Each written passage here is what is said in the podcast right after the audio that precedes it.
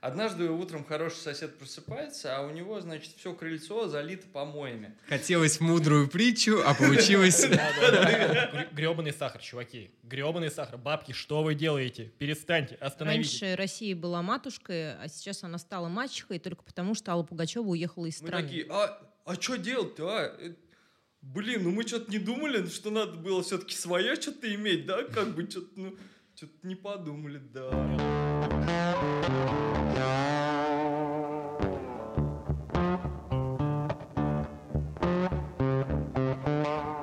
Всем привет! С вами снова подкаст «Такой, как все». Сегодня мы будем говорить про жизнь простого пацана, а может быть и не очень простого пацана. Меня зовут Николай Лыдин, психолог, бла-бла-бла. Мы тут почти все немножечко психологи. Со мной сегодня моя коллега. Анастасия Емец. И, э, ребята, представьте, пожалуйста, расскажите пару слов про себя. Ну, определите, кто будет первым. А, добрый вечер, я Женя. Так, рассказать про себя. Я музыкант. И работаю на обычных работах. Разных работах. Страшных работах. Интересных работах. И не очень. Ну, я думаю, достаточно. Леш, представьте, пожалуйста, как тебя зовут? Ну, Лех, ну давай. Здравствуйте, я Алексей. Э, Я работал, работаю, работал на разных работах, э, страшных работах, интересных работах и не очень. Э, Хотел бы быть музыкантом, возможно, отчасти, но это не точно. Короче, мы простые пацаны, которые просто пришли к другу. Отлично. Пацаны, расскажите, пожалуйста, что, как поменялась ваша жизнь с началом всех вот этих вот глобальных перемен и в целом, каково жить вот так? Жень, как, у тебя, как у тебя, как у музыканта, поменялась жизнь за последнее вот это вот время? А без мата, без мата нельзя, да? Без мата нельзя, конечно, но лучше, если будет без мата. Я, сейчас все расскажу вот про это дерьмо. Что тут происходило, это просто ужас. Да ну, на самом деле, все поменялось. Все стало дороже. Стало очень много появляться проблем, которые раньше не имели, так скажем, такого большого значения, но сейчас... Вот гребаный сахар, чуваки. Гребаный сахар. Бабки, что вы делаете? Перестаньте, остановитесь. Вам немного жить осталось. Просто прекратите этим заниматься. Оставьте сахар людям. Я не могу пить кофе, свой любимый кофе по утрам. Это единственное, что меня радует каждое утро. Ну и он дорожает. Отвратительно, парни. Ну, отвратительно, да. Окей, что у тебя поменялось с работой в плане музыки, в плане э, вообще э, заказывает ли кто-то сейчас музыку, приходят ли люди на концерты, насколько сейчас классно выступать, работать, зарабатывать вот таким вот способом, который является у себя по большей части основным. Тут очень тяжело ответить однозначно, потому что, во-первых, у нас было два года карантина, да, все понимаем, помним, скорбим по поводу всего этого. А, И работы, в принципе, не было в этот промежуток времени. Но после того, как начали делать послабления, как только начали открываться бары, заведения, как только начали даваться какие-то концерты, люди приходили, просто забивали все площадки. То есть люди изголодались по всему этому, по всему этому и стало намного а, проще в данной сфере работать даже. А, заказов стало появляться больше, но потом из-за того, что наш рынок превратился, ну как это сказать, я не скажу, наверное, прям в дырявое дно, потому что тут даже я, я не вижу тут уже дыр, тут просто вот какое-то вот прям сплошное тотальное унижение просто цен и экономики Российской Федерации. А вот. А, все стало дорожать. У людей зарплаты не изменились абсолютно никак. Все негодуют, никому не нравится. Соответственно, позитивных концертов стало уже меньше. Люди стали приходить реже на выступления. Да и, в принципе, никто не понимает, что делать. Так как музыкальное оборудование то же самое выросло, просто в геометрической прогр- прогрессии цены вырастают. Это, ну, достать какие-нибудь... Те, те же самые достать струны на инструмент, это уже перестает быть расходником. И в этом плане, конечно же, сложнее. Но, в принципе, адаптируемся, работаем. Концерты, да, есть, работаем Мгм. периодически. А люди более грустную музыку начали заказывать? Ну, в том плане, что ты говоришь, что как-то веселые концерты стали погрустнели. Что ты имеешь в виду? Люди под приходят с другими лицами. Раньше, если люди приходили на концерт, чтобы оттянуться, провести как-то а, свой досуг по-другому, не просто не херачиться в, бане- в баре, Так сейчас тебе приходят для того, чтобы просто нахерачиться в баре и хоть немного забыться, потому что, ну, видно вот эти тяжелые глаза, которые ищут хоть какого-то, не знаю, позитива, счастья. А ты этого просто периодически даже не можешь получить, потому что даже когда ты выходишь на сцену, это все очень сильно давит. Ты понимаешь, что кругом творится. Но так как ты артист, ты должен э, выпрямить спину, улыбнуться и сказать всему миру, что да, сейчас будет круто. Ну а как же вот эта вот классическая свадьба, похороны, корпоративы, они же, по сути дела, никуда не деваются. Особенно похороны, свадьбы и корпоративы. Они же остаются такими же. Опять же, настроение у всех. Вс- Вся страна сейчас пребывает в глубокой депрессии. Никто не понимает, зачем это война, никто не понимает, почему она нужна, и никто не понимает, зачем, почему мы в итоге должны страдать из-за всего происходящего. Потому что, ну, по большому счету мы страдаем. Мы привыкли к тому, что у нас а, есть многое, и очень негодуем из-за того, что у нас это все отнимают. Мгм. Жень, я задам тебе вопрос. А вот э, многие стриминговые платформы от нас отказываются, Spotify от нас уходит. Как-то на, тебе, на тебя это влияет? На тебе это отражается? У меня была чудесная подписка от Дизера. Замечательно, я обожаю этот портал на самом деле. И теперь я не могу слушать свою любимую музыку. Нет, точнее, я могу слушать, они как-то заблокировали меня, я не могу его оплачивать. И у меня ограниченный теперь доступ к, к определенным исполнителям. Я не могу а, слушать и добавлять свои любимые треки тех людей, которые мне раньше нравились. И теперь я, ну, они, конечно, не пихают мне кучу рекламы, не заставляют меня платить за подписку, которую я просто физически не могу оплатить. Но да, это очень, очень огорчает, так скажем. Потому что ты привык к тому, что ты можешь в любой момент тыкнуть кнопку и получить все, что ты хочешь. Сейчас нет, сейчас тебе приходится привыкать к тому, что, ну, парень, вот было удобно, а теперь все. Мгм. Парень, а у тебя нашлись какие-то новые э, российские платформы в виде Яндекса, например? А Яндекс мне в принципе не нравится. Мне не нравится ни оформление Яндекса, ни идея Яндекса, ни подача Яндекса, ни реклама, тем более Яндекс, потому что она просто... Не знаю, как только я вижу рекламу Яндекса, у меня просто срабатывает триггер в голове, я хочу быстрее это закрыть, потому что Яндекс, ну, прям... это- VK это Music? Отвратительно. Вот просто бум, VK Music просто отвратительно. Это просто убожество. И, и за это просто надо еще платить деньги. Просто когда были Spotify, а, Deezer и а, Apple Music, там ты платил за качество исполнителей. Ты, то есть, слышишь... Просто если послушать в Яндекс музыке одну песню и послушать ее на другой платформе по типу Spotify и Deezer, ты вот прям сразу же слышишь разницу просто в плотности звучания и в глубине, глубине баса, условно. А что-нибудь хорошее есть вот на фоне всего этого? А, тяжело. Ну, ну, хорошее или плохое, мы начинаем больше понимать, что у нас было. Мы начинаем это все-таки ценить и помнить о том, что, блин, качество все-таки необходимо. И надеюсь, в будущем мы просто что-то, что, что-нибудь да сделаем. Просто сейчас все, все находимся в таком ну, глубоком застое и просто не понимаем, что делать, как творить. И просто элементарно не можем понять, как это будет дальше развиваться. Будет ли это развиваться, откроется это, не откроется. Это все очень под большим вопросом, и ты никогда не понимаешь, а, во что это выльется.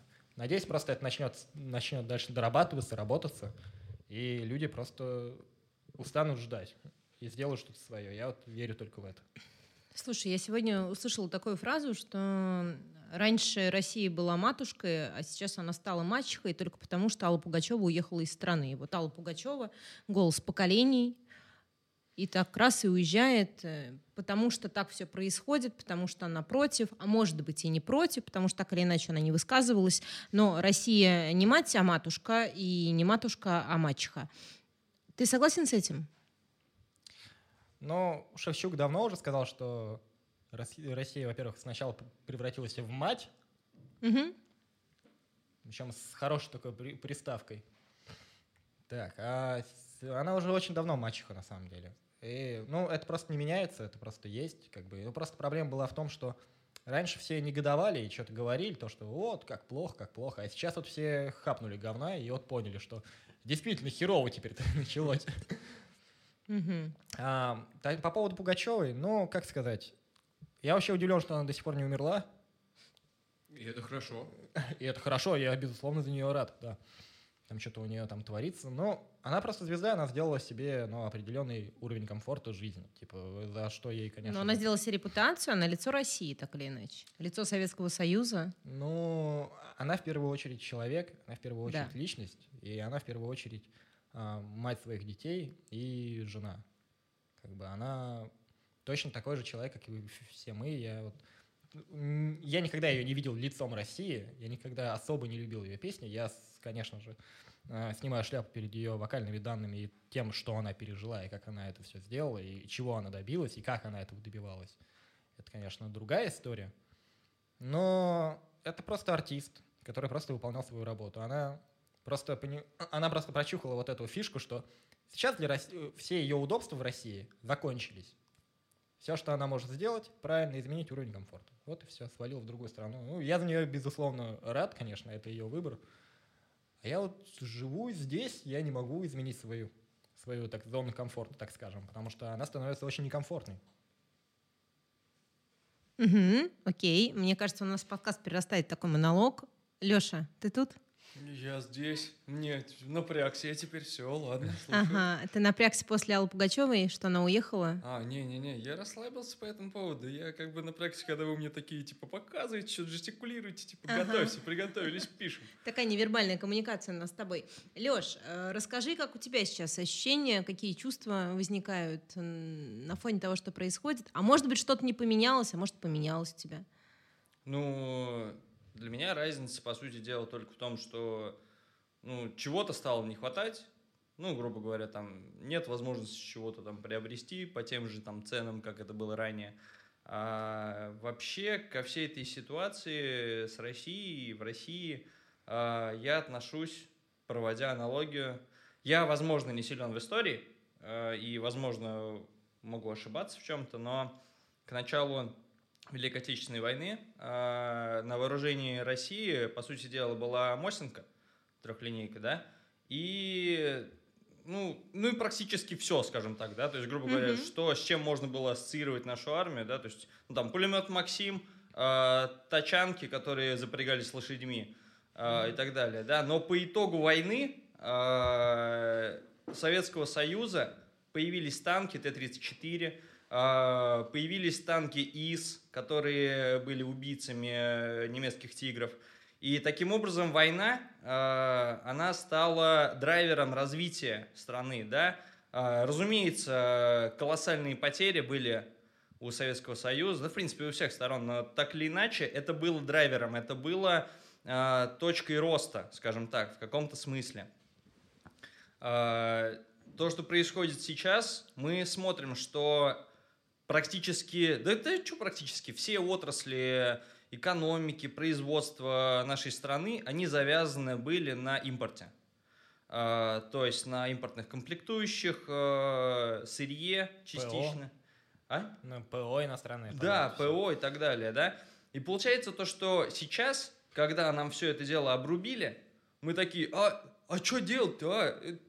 Блин, ну мы что-то не думали, что надо было все-таки свое что-то иметь, да? Как бы что-то, ну, что-то не подумали, да. Не, ну у нас зато и нефть есть, что? И в итоге сейчас, да нефть это не основное Да, наше. понятное дело. Вот. Я просто угораю над этим. И получается, что сейчас, скажем так, мы все сжимаем наши сфинктеры, поднимаем наши жопки и шпарим на, как бы, на пути модернизации. Ну да, настало время делать свое, абсолютно с тобой Да, согласен. да, да. Вот. А по поводу того, что сахар там подорожал в магазине, вот мне ребята сейчас сказали купить вы, чипсиков, захвати нам, пожалуйста. Я такой, да окей, захожу, смотрю, по 199 рублей.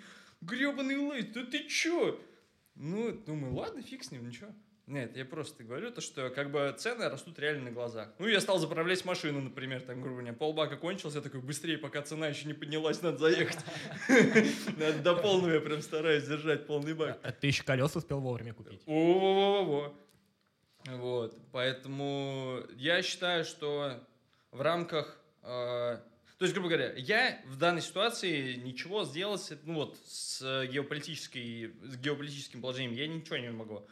А, но надо ли, с одной стороны, ну, я считаю. Ну, я, я вот живу в своем болоте. Возможно, это неправильная позиция. А ты можешь как-то повлиять на свое болото? Как-то сделать его лучше, комфортнее, уютнее? Да, только если я буду что-то делать, то есть суетиться, крутиться, наводить новые связи, отношения, новые там варианты заработков, работы и так далее, увеличивать свои компетенции и ну, все в этом духе. То есть я правильно понимаю, чтобы сделать свое болото комфортным, нужно зарабатывать много денег? Чтобы сделать свое болото комфортным, нужно не ждать, что что-то дадут, там будет какая-то пенсия, пособие и так далее и тому подобное. Нужно жопу свою поднимать, идти работать, изучать, учиться. Это вот колоссально важно. То есть э, это, это очень важно. А, Помнится, в университете я когда учился, а, я частенько ребятам говорил, что ребята, тусите, это самое клевое время в нашей жизни. Не, ребят, нифигашечки. А, поближе. Ну что вы не сказали? Скажите просто поближе. Ну вот, Все поближе. нормально. Леха, а что-нибудь хорошее происходило вообще? Ну, что с тобой сейчас хорошего произошло? Может быть, из такого даже рандомного, а то мы все о грустном, о плохом. Все-таки Россия, она не только для грустных. Давай попробуем разбить этот тезис, насколько это возможно. Слушай, хороший. Ну я сегодня с работы уволился с одной там... Не, я считаю это хорошо. Я попробовал себя там на новом месте, в новой должности, так сказать. Мне не понравилось, я ушел. Я счастливый, я сейчас отоспался. Да это уже хорошо. Но в данной ситуации я считаю, что нужно жить, э, ну не то чтобы в рамках одного дня, но, как говорил великий мастер Угвей из э, чудесного мультфильма «Кунг-фу панда», прошлое забыто, будущее скрыто, настоящее даровано. Все мы любим мультики. Я, правда, больше угораю по Шреку. А, Смотри, я буквально сегодня проводил группу с э, родителями, у которых достаточно тяжелые дети. И для них, они мне, мне сказали достаточно такую классную фразу, что у меня столько своих проблем, что касаемо того, что происходит сейчас там, если я еще из-за этого переживать буду, то ну все, мне конец. Поэтому я ухожу в свои дела, я занимаюсь с ребенком, я там рутиной всякой занимаюсь, и мне, в принципе, нормально. Если я буду еще пытаться куда-то вот туда нырять, скорее всего, будет, ну, совсем уже плохо. Это, наверное, на самом деле самая лучшая позиция, потому что ты действительно ни на что не можешь повлиять. И, и самое главное, что ты сейчас можешь сделать, и для страны, и, в принципе, для самого себя, это просто заниматься своим делом. Просто работать и не останавливаться. Потому что если сейчас мы все дружно сложим руки и упадем в какую-то гл- глубокую депрессию, от этого будет... Или, не дай бог, наведем еще больше суеты, а, то это просто разрушит нафиг все, все остатки того, что у нас просто сейчас есть. Ну, звучит очень даже резонно. Леш, раскрой немножечко твою фишку, твой диагноз. А, рассеянный склероз. Да.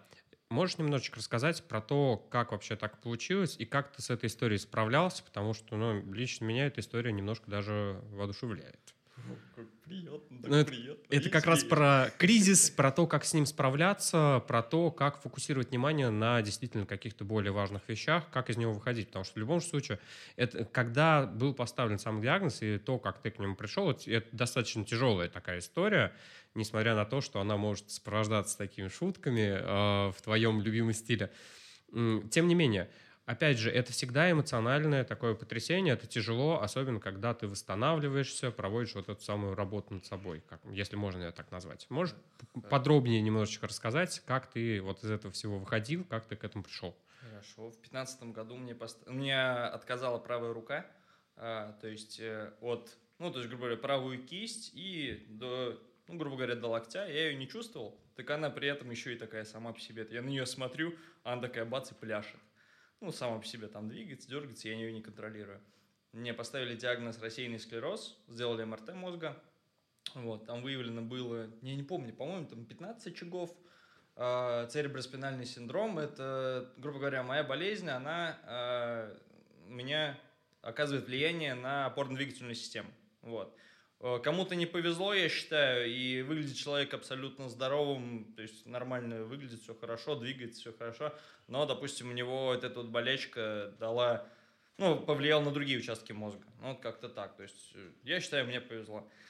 А, меня прям на, на меня напала некая такая апатия. Я помню, я дня три из дома не выходил, просто покрывался плесенью, лежал, ну, я потому что начитался в интернете, что это такое. Ну и просто совершенно случайно э, в интернете, ВКонтакте, я помню, ну, одной знакомый там написал своей знакомый, грубо говоря, один раз ее видел, по сути дела. И взял и просто вот вывалил всю вот информацию на нее. Все вот. И она со мной начала говорить. По итогу она оказалась э, клиническим психиатром или психологом, я уже не знаю. Как Психологом. Правильно. Ну, вот, в общем, психологом. Вот. И, в общем, она за две недели просто по переписке ВКонтакте, так сказать, вывела меня из этого такого мрачного положения. Вот. Впоследствии, э, то есть, ну, болезнь как бы оказывала свое влияние на меня. Там было у меня шесть обострений, э, там, грубо говоря, там через каждые полгода. И вот в семнадцатом году было самое жесткое, когда уже слепого и неходячего э, друган меня просто приволок на спине в горбольницу четвертую. Вот, там две недели меня гормонами залили, и потом еще в Середавино меня отправили, мне глаз один восстановили. Вот, но это, скажем так, по, по диагнозу, по как анамнезу, наверное, правильно сказать, не? Что это такое? Ну, пусть будет так. Пусть будет так. Я простой пацан, не шарю.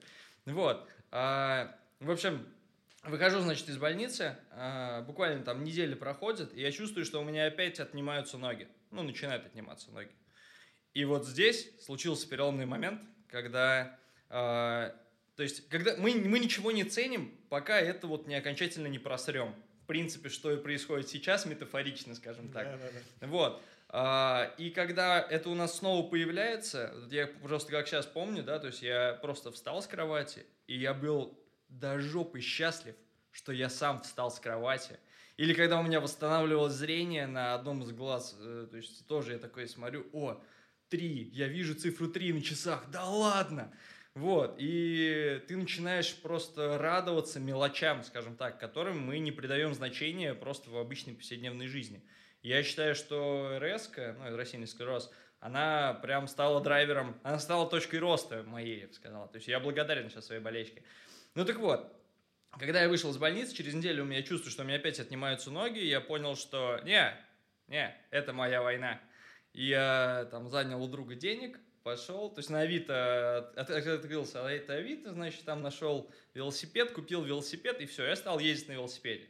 Вот, и, в общем, то, что плохо работает, или, допустим, там, хочет там, отключиться, или, в принципе, еще слабо установил, стоя я прорабатывал. Ну вот, с тех пор я практически каждый день тренируюсь, э, бассейн, тренажерный зал, езжу на велосипеде и так далее и тому подобное.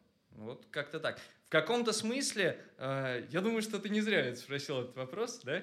То есть с точки зрения вот этой вот ситуации, Ой, Николай, вот. Э, С точки зрения ситуации со страной, да, то есть мы э, сейчас, э, э, как сказал Евгений, то есть мы потеряли то, что у нас было, то, чему мы радовались, да, и стало бы сейчас мы начинаем это ценить.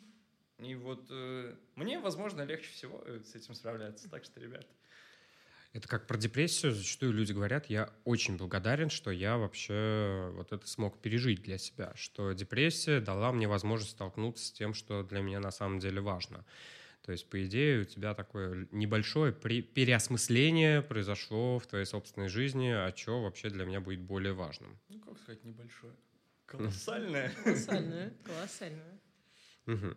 Окей, Женя, а у тебя были какие-то вот такие жесткие моменты, когда ты понимал, что, ну, наверное, вот это вот самый классный повод поменять что-то в своей жизни? Или наоборот, когда ты понял, что для тебя какие-то вещи стали, наоборот, совершенно неважными, и просто такая переоценка ценностей произошла?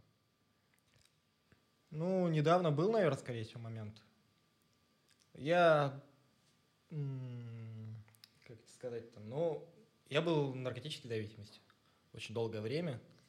Я очень сильно и жестко, так скажем, подсел и, а, на- ну, соответственно, на фоне депрессии, проблемы с работой, там, личной жизни и так далее и тому подобное.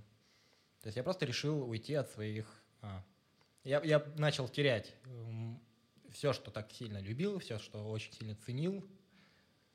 А, и это меня немного подкосило, и я решил от этого спрятаться, потому что что может сделать я прям, прямо сейчас, прям в этот момент счастливым? Правильно, вот именно тот самый пакетик с вот с тем самым веществом, которое ты сейчас потребишь и будешь счастлив.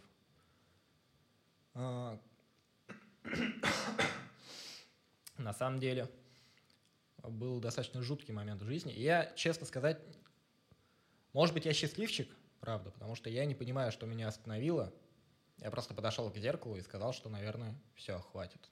Я увидел вот свой, свой стоящий скелет в зеркале, а, неделю не спавший, не евший, и понял, что сейчас надо что-то просто менять. И я начал намного спокойнее ко всему относиться. Я перестал переживать о каких-то вот бестолковых вещах, которые вот никак не повлияют на мою жизнь, или, или тем более я не могу на них повлиять, так зачем я об этом буду думать? Зачем мне за это переживать, правильно? Ну, как бы сейчас с этим борюсь. И не сказать, что мне не хочется, нет, хочется постоянно, хочется вечно. Вот это вот маленькое доступное счастье, если вы понимаете, о чем я говорю. Но с этим надо бороться. Это не уйдет просто так, потому что ты захотел, чтобы оно ушло. Это уже физиологическая зависимость, и ты ну, волей-неволей об этом думаешь постоянно. Сказать, что я все по-любому завязал, я по-любому ничего не буду, я боюсь так сказать, честно. Я просто борюсь с этим. Угу. Вообще в современных психотерапевтических подходах есть такой термин в акт-терапии, если быть конкретным, как экспериментальное избегание когда мы избегаем своего собственного опыта, своих собственных эмоций посредством совершенно разных э, каких-то штук. Например, мы можем избежать, избегать какого-то столкновения со своим знакомым, знакомый с бывший, с э, кем-то из друзей, э, с кем испортили отношения, или мы можем избегать своих собственных эмоций посредством, как описал один из таких отцов-основателей терапии субличности или теории внутренних семейных систем, что у нас внутри есть два типа субличности, которые спасают нашу самую травмированную вот эту часть. Это пожарники и менеджеры. Пожарники — это как раз-таки загасить все какими-либо психоактивными веществами, алкоголем, э, потушить тот самый пожар внутри, загасить эту бурю. А и менеджеры — это, собственно, про управленцев.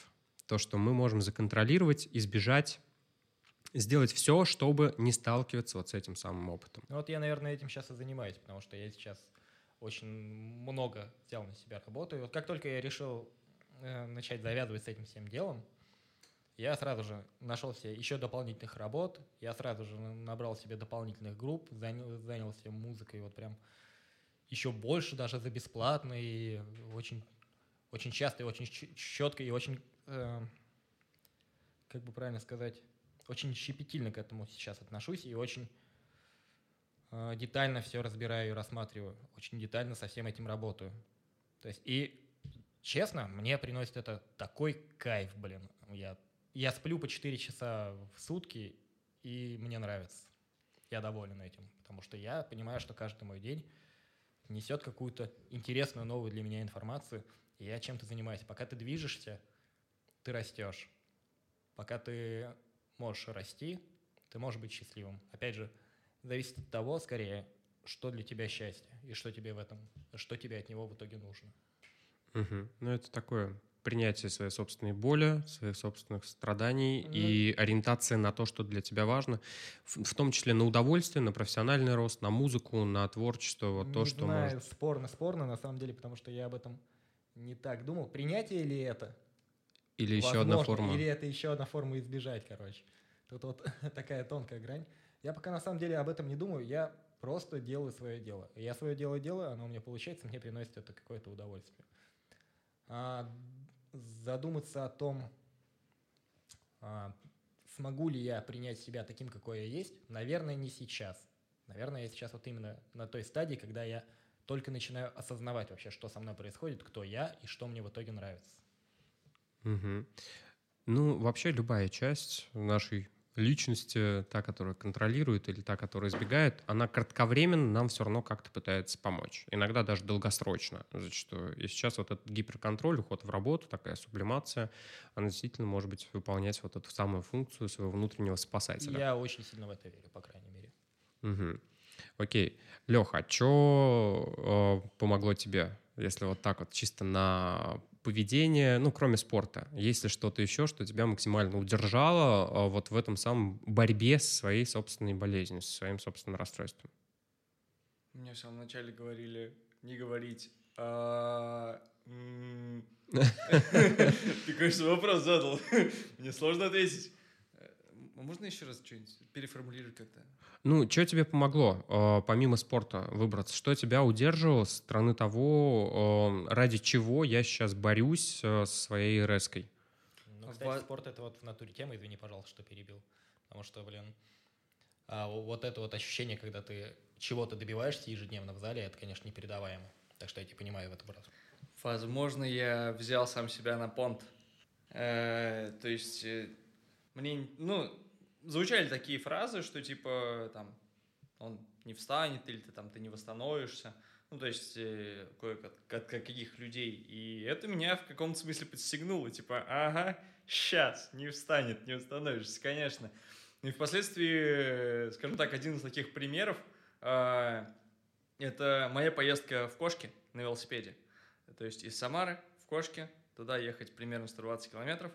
И для меня это было как вот очередной битвой в моей войне. То есть вся моя жизнь сейчас, скажем так, это война с самим собой, со своей ленью, с каким-то там хочу-не хочу, с тем, что надо-не надо и так далее. И вот э, ну, это одна из битв. То есть я поехал на велосипеде в деревню, в Кошки. Вот. Ну, то есть э, один из дра- э, очередным драйвером это вот сам себя на понт взял. Вот и все. То есть э, это здесь не было там каких-то людей, ну, не считая тех, кто сказал, что типа там ты не встанешь или там ты не восстановишься. Просто вот все в таком духе. В каком-то смысле общественное мнение, можно так метафорично сюда притянуть, оно сыграло роль в моем восстановлении. Ну, у тебя такой прям вредняшка сработал, который я назову вам, сейчас встану, Да. пойду, сделаю все вопреки. Да. Мгм. А если со стороны какого-то конечного результата, ну, вот есть э, такая а- экзистенциальная техника, когда порой клиентов э, просто просят представить, э, что вот, вот вам сто лет, оглядываясь назад, что вообще хочется увидеть в своей жизни, вот когда ты эту столетнюю жизнь прожил. Есть ли какая-то долгосрочная цель, ради которой ты э, поднимал свою жопу, гнал ее в спортзал э, и делал на зло все вот эти вот э, физические упражнения. Я просто помню, как ты э, ходил, хромал, бегал, а сейчас вообще это два разных человека. Так и не сказать, что есть какое-то расстройство. Э, Николай, я живу в каком-то смысле сегодняшним днем. Это раз. А вот чтобы такая долгосрочная перспектива, не знаю, я хотел бы быть праздником. То есть человек-праздник для всех моих родных, для всех моих друзей. И для этого я считаю, что нужно иметь э, определенный материальный достаток с точки зрения того, что я хочу, чтобы каждый, там, кто ко мне в гости приходит, я его напоил, Брат, ты накормил. уже праздник для меня. А? Ты уже праздник для меня. Спасибо. Мне прям сердечко застучало, занервничал. Есть платочек? Вот. э, Не знаю, ну, то есть, как, как я и сказал, что долгосрочная перспектива – это быть, быть вот просто праздником. Все. А что значит быть человеком-праздником? И это вообще вопрос ко всем. Что значит быть человеком-праздником? Вот есть э, человек-стол э, на всяких корпоративах, праздниках, когда там красивая девушка, здесь не сексизм, но зачастую почему-то именно девушек наряжают в человека-стол. Она ходит, и у нее там куча разных э, закусочек, она такая вся красивая и все раздает. Что такое человек-праздник, Лех? Судя по всему, я не был на каких-то там вечеринках, где там девушки это столы.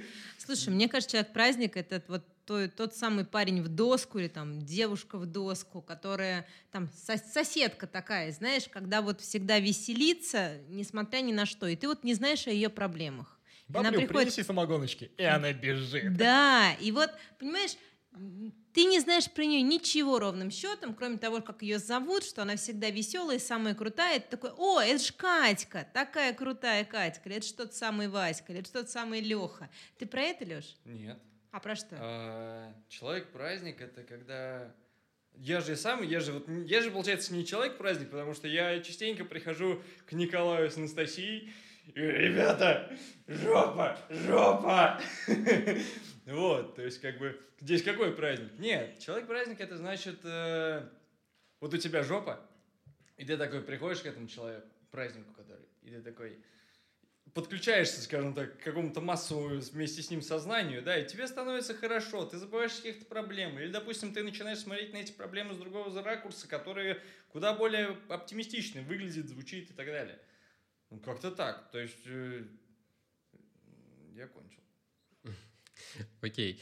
А, Я иногда на лекциях привожу такой пример, что если ты сам улыбаешься, если ты там баристе за кофеек на чай оставляешь, э, за кофеек на чай, звучит как, э, и, в принципе, улыбаешься своим знакомым, шутишь э, и не начинаешь как-то душнить, несмотря на то, что вокруг как-то грустно и на, душе, и внутри, и снаружи, то и люди начинают улыбаться в ответ. Ты об этом? Э, Отчасти, да, да, совершенно верно.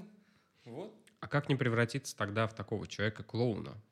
А вот это тонкая грань, потому что я за собой частенько замечаю, что я вот превращаюсь в человека клоуна. А с одной стороны, какая разница? Даже если ты стал клоуном, то ты просто делаешь свое дело. А с другой стороны, шут.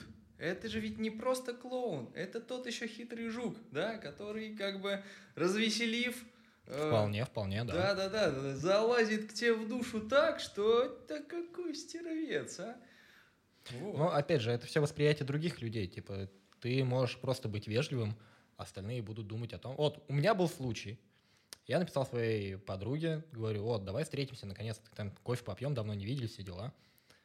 А, сделал ей комплимент по поводу ее новой прически, по поводу ее внешнего вида, там фотография она что-то там выложила в Инстаграме. Она мне сразу сказала, вот, да мне не нужен такой человек, как ты, да ты что ко мне клеишься, да ты что хочешь, ты думаешь, я такая, что ли?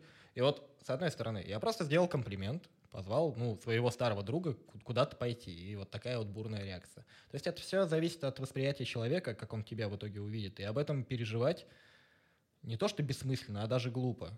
Поэтому просто надо делать свое дело в любом случае. И если кто-то захочет увидеть тебя шутом, он увидит тебя шутом и придумает тысячи оправданий этому, и тысячи примеров приведет.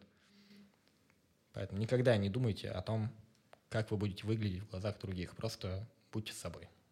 Короче, жить в рамках своего «я». Конечно, конечно. Это самое лучшее, что мы можем делать. Мгм. Окей. А, а опять же, вот если мы говорим про избегание, не убегаем ли мы от своих собственных эмоций? Может ли быть вредным как раз-таки вот эта вот чрезмерная попытка загасить свои эмоции через э, быть человеком-праздником, быть шутом иногда? С одной стороны, мне кажется, это может... Во-первых, это тебя очень сильно стимулирует, потому что ты чувствуешь какую-то ответственность за то, что а, так, я сейчас иду в компанию друзей, у меня полное ведро говна в душе, но именно из-за того, что ты человек-праздник, ты стараешься это как-то уре- урегулировать, ты стараешься это немного сжать в себе, и ты не начинаешь ныть, что самое главное, потому что это немного, ам, во-первых, гнетет тебя самого, во-вторых, это может испортить общую компанию э, и общее настроение компании. Поэтому, с одной стороны, я считаю, что это стоит делать, но в рамках разумного. Вот надо и уметь искать, короче, эту грань, когда ты должен выплеснуть свои эмоции в любом случае. Их невозможно держать, иначе будет хуже. Мгм. Окей, я последний такой вопрос хочу задать. Э, Именно такой взгляд со стороны, может быть, даже максимально такой мужской взгляд. Будем сегодня сексистами. А а чё Я разрешаю. Отлично. Что вы думаете насчет э, сложностей в отношениях, как себя вести и так далее? То есть вот со стороны своих личных отношений, насколько иногда стоит делиться вот этими самыми эмоциями, которые внутри, когда самому становится тяжело, когда хочется от этого избавиться и быть человеком-праздником. Стоит ли вообще делиться своими близкими вот этим самым неприятным переживанием внутри? Определенно надо просто... Да-да, ну то есть не надо в себе держать все вот это вот, с одной стороны, говно, я считаю. Э, Хотя, не знаю, вот предыдущая реплика Евгения, я хотел к нему добавить некую притчу, что жило два соседа, э, злой и хороший. И вот э, однажды утром хороший сосед просыпается, а у него, значит, все крыльцо залито помоями. Вот, ну и, значит, сын его это, все это дело, всю эту картину видит, ну и говорит, отец, да вот что он, конечно, наделал, вот негодяй. Ну, видели, увидели еще там вот это вот ведро этого соседа злого. Ну, значит, сейчас я ему тоже все залью. Отец его, говорит, остановил. Такой, говорит, подожди, сын, говорит, вот иди, значит, отмой это ведро и набери самых лучших яблок туда. Он, значит, отмыл ведро, набрал туда самых лучших яблок, возвращается, говорит, а теперь, говорит, отнеси это на крыльцо своему, ну, вот нашему соседу. Он говорит, ты что, это, отец, он нам вон такую пяку, как вы там, что вот это дело подсунул, да, а ты, говорит, сын мой, каждый делится тем, чем он богат. Это вот, конечно, с одной стороны. Это, получается, это меня немножко не красит, потому что я со своим говном обычно коленом прихожу. Но, но с другой стороны, я же свое говно им просто показываю. Я же не выливаю его на них, я его просто показываю. Спасибо тебе большое за это, правда. Хотелось мудрую притчу, а получилось... Ну ладно. А, я даже не знаю, что после этого можно добавить. Женя, у тебя есть что-нибудь вот в тему отношений? Делиться, не делиться, выплескивать, не выплескивать, а... быть богатым быть или... Быть ли хорошим мальчиком, Женя? Я, я всегда был плохим мальчиком.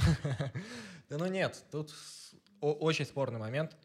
Мой опыт моих всех отношений э, с семьей, с девушками, с, э, просто с коммуникацией с людьми, с друзьями многими – а, показал в итоге такой результат, что лучше стянуть свое хлебало иногда и все-таки держать какой-то внутренний стержень в себе, чтобы это не превратилось в постоянное нытье условно.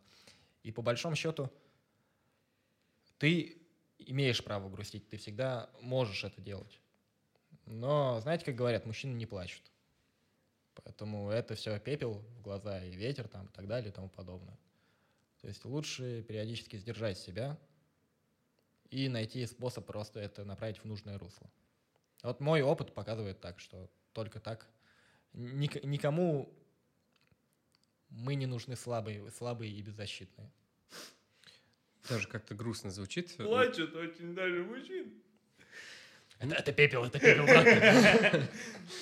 Ну, тем не менее, опять же, делиться нужно, но надо понимать контекст, когда это возможно, когда невозможно, а когда мы можем своим собственным переживанием, своими эмоциями действительно навредить и себе, и другим, и э, отношениям себя и других. Конечно, конечно, и это самое сложное, и этому надо очень много, не то, что надо очень много учиться, это надо учиться, причем вместе делать, это надо учиться принимать и понимать друг друга. Это одно дело сказать или услышать, другое дело осознать или понять, или услышать, наконец. Угу. Ну, это, как правило, бывает тяжело. Давайте завершать. И э, вот что бы хотелось вообще, вот если бы вас сейчас слушала вся Россия или, может быть, весь мир, сказать ребятам, пожелать э, вот в столь нелегкое время. Таким вот. обычным пацанам. Да. И Слово пацану. Может быть, даже какой-то притчей. Э, недословно. Э, то есть есть японское такое стихотворение небольшое. Э, я суть только передам, разумеется. В общем, Япония же это страна, у которой ге... как это сказать, геодезическое положение. Нет. Ну, в общем говоря, там сейсмоактивная же зона, да, там то цунами, то извержение вулкана, то что. И, в общем, японец, значит, идет, да, то есть там вот цунами, допустим, обрушилось, ну и что, что цунами? Ну, слава богу, не извержение вулкана. Там на следующий день там ливень пошел. Ну и что, слава богу, не зной. Там на следующий день снег пошел. Ну и что, слава богу, там ничего там какой-нибудь катаклизм, да? То есть э, так или иначе, живы, живы. Жрать что есть? Ничего, справимся, нормально. В конце концов, вот у каждого хреново туча, вот всякие там пшена, всякой там крупы, короче. И сахара. Да, да, сахара лежит, да, которая вот лежит и никогда не кончается. Ничего, вот его, значит, подбить надо, ну, потому что обновлять стоит ресурсы. В общем, как-то так. Нормально все будет, не паримся, ребят. Евгений, слово пацана. А у нас у музыкантов есть такая, такое выражение «ебашить и верить». То есть мы просто работаем и верим. Все. Это самый лучший, короче, путь. Ты типа работаешь, и у тебя все будет. И это должен э, закончить подкаст какой-нибудь вставочкой песни White Coffee. Йоу, сука, погнали! Да, окей. Ну, ладненько. Спасибо всем, что были, пришли, травили байки, история, называли слова, которые зачастую запрещены на территории Ро- Российской Федерации. Мы обязательно все это поправим. Но не все, к большому сожалению, можно вырезать топором. Спасибо и пока. Всем пис. Пока, что? Пока-пока. Ну как так-то, а?